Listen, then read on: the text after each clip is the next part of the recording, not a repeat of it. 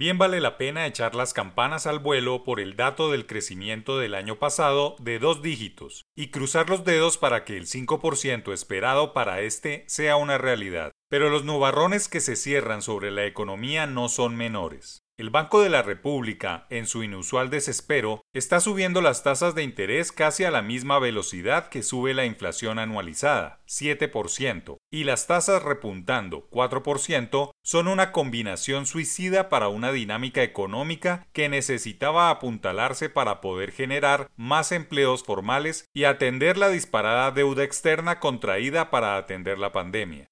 El gobierno nacional deberá manejar una inesperada escala alcista de los precios de los alimentos que están presionando la inflación y llevándola a niveles olvidados de 8%, 9% y, por qué no, de dos dígitos, si no se estructura un plan de emergencia de choque como está sucediendo en varios países.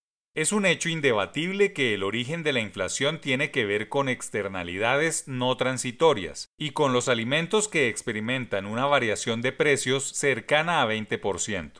Están bien las medidas adoptadas por la cartera de comercio, hacienda y agro, tendientes a mejorar la producción e incentivar a los productores rurales pero son acciones tardías que tuvieron que ejecutarse al final del año pasado, cuando los técnicos del emisor debieron precisar el fenómeno con sus estudios. Es simple, un cultivo de papa, por ejemplo, tarda más de seis meses en hacerse realidad en los mercados, y el tubérculo que se consumirá el segundo semestre del año ya se sembró en condiciones de precios elevados, por los insumos afectados por la devaluación, la escasa mano de obra rural y la pérdida de interés en el negocio de muchos cultivadores como consecuencia de lo errático de los precios. Lo mismo se puede plantear para la carne, la leche o la proteína derivada de las aves. El ciclo de la producción agropecuaria es mínimo de 90 días. En pocas palabras, los técnicos del banco y del gobierno debieron estar atentos al fenómeno inflacionario y aconsejarle al Ejecutivo actuar de manera más oportuna, no a última hora cuando ya la expectativa de precios altos está sembrada y no hay manera de abastecer las centrales con productos oportunos y baratos.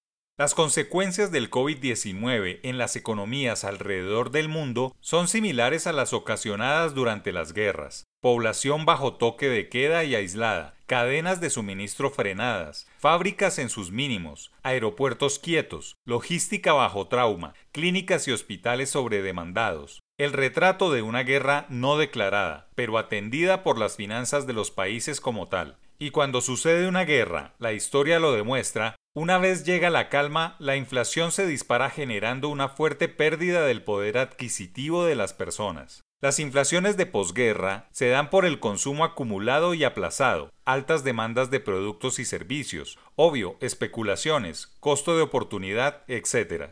El gráfico de The Wall Street Journal muestra qué sucede con la variación de precios al año siguiente de finalizar el conflicto, justo lo que ha sucedido con el regreso a la normalidad en varios países del mundo. La inflación de Estados Unidos está en 7,5%, en Colombia está en una cifra cercana y a Europa le recorre una inusual carestía ya olvidada por los textos académicos.